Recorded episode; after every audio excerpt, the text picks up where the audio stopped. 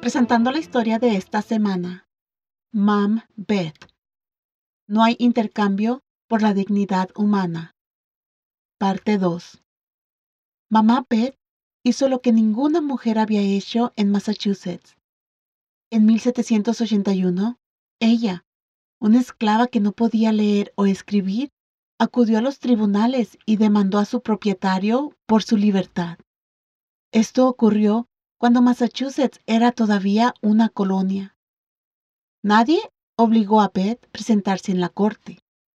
Ella tenía un sentido interno del bien y del mal, un hambre por la dignidad humana, y con lo que pasaba a su alrededor, estaba con entusiasmo aprendiendo sobre la libertad y sus luchas. Cuando ella fue a la corte, las trece colonias estaban cerca del final de una guerra por la libertad con Gran Bretaña. Su esposo había luchado en la guerra revolucionaria y fue asesinado. Durante ocho años, ella había escuchado a hombres hablar cuando se reunían en la casa de su amo. Discutieron y actuaron en contra de injusticias que experimentaron de parte de la tiranía de Gran Bretaña. Beth se agarró de oportunidades de escuchar palabras sobre los derechos naturales y de Dios para ser libres. Ella creía que la nueva constitución de Massachusetts apoyaba su reclamo a la libertad, leyó. Todos los hombres son nacidos libres e iguales.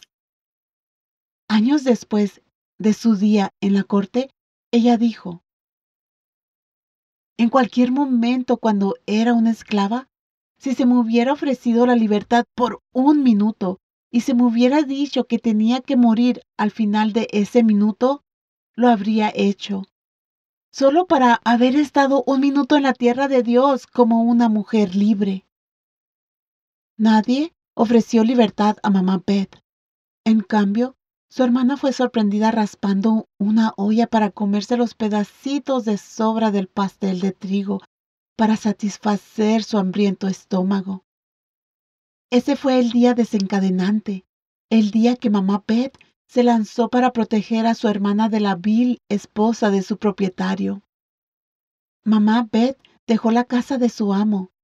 Cuando su dueño apeló ante la ley para su regreso, ella apeló al abogado Teodoro Zerwick para que le ayudara a demandar su libertad. Él había estado buscando un caso para hacer un ataque contra la esclavitud y tomó su caso. Un hombre esclavo llamado Broom se unió a la demanda contra Ashley. La corte del condado, escuchando el caso, se pronunció a favor de Beth y Broom y estipuló que el coronel Ashley debería pagar el costo de la demanda y daños a Beth y Broom. Ellos fueron los primeros esclavos declarados libres bajo la Constitución de Massachusetts.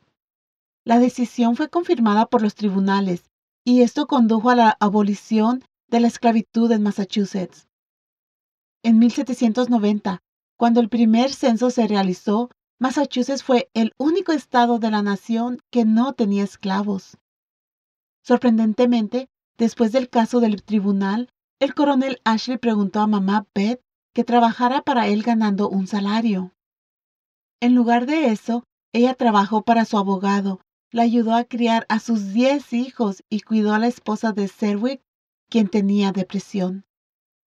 Ella cambió su nombre a Elizabeth Freeman, ahorró dinero y compró su propia casa. Personas buscaron sus servicios como enfermera, partera y herbolaria.